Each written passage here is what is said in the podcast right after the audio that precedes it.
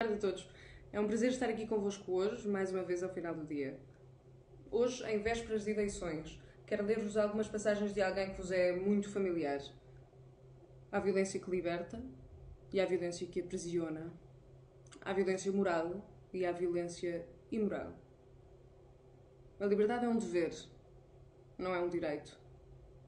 Outra frase diz o seguinte: tendo-se reconhecido que a crise é do sistema, isto é, confirmado pelo que se tem observado, é necessário caminhar decididamente para a criação de um novo sistema, o nosso. Este movimento é uma religião. Quem os disse foi Benedito Mussolini.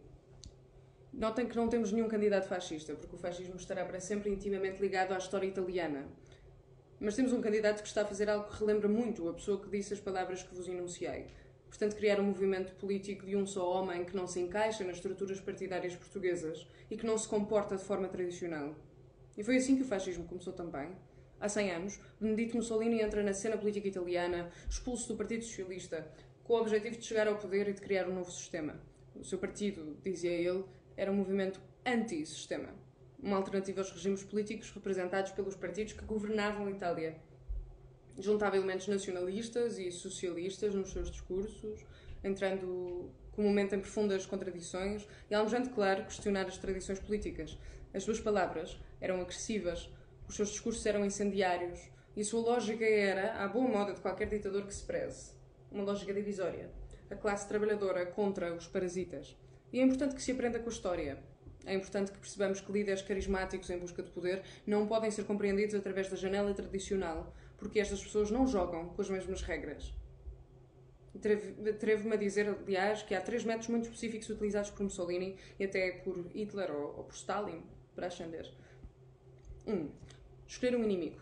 É a velha estratégia já preconizada pelos antigos. Quando apontamos a um alvo, forma-se a narrativa de nós contra eles. E esta é a forma mais fácil de agregar apoiantes, porque ainda por cima reitera a imagem de liderança em tempos incertos. Retrato esse tão típico de líderes extremados. E o grupo, e o melhor é mesmo que esse inimigo seja materializável em pessoas ou grupos. Quando estes grupos são insultados, a violência torna-se a linguagem comum. É o líder carismático a testar os limites do que a imprensa e o público toleram. E estes limites marcarão o tom do comportamento futuro que ele terá de assumir. Mais ainda, este teste pela força consegue mostrar a fraqueza do sistema político democrático. 2. É criar temas, pintar cenários.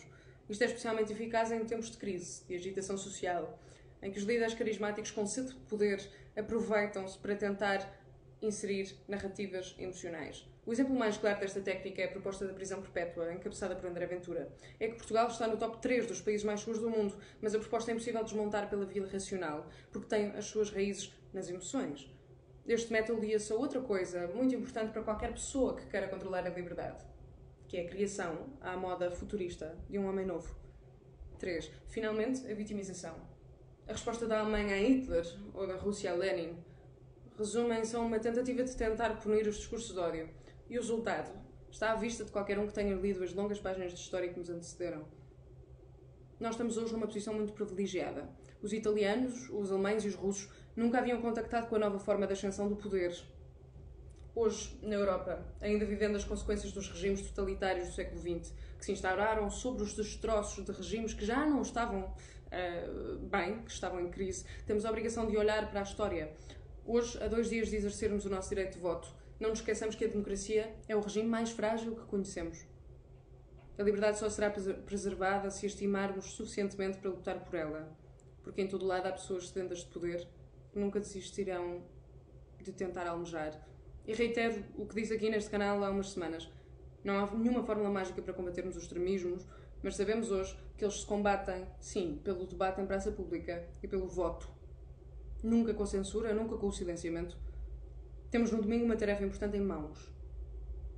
Sinalizar que Portugal aprendeu com a sua história e com a história de outros e que preserva, sobretudo, a democracia liberal.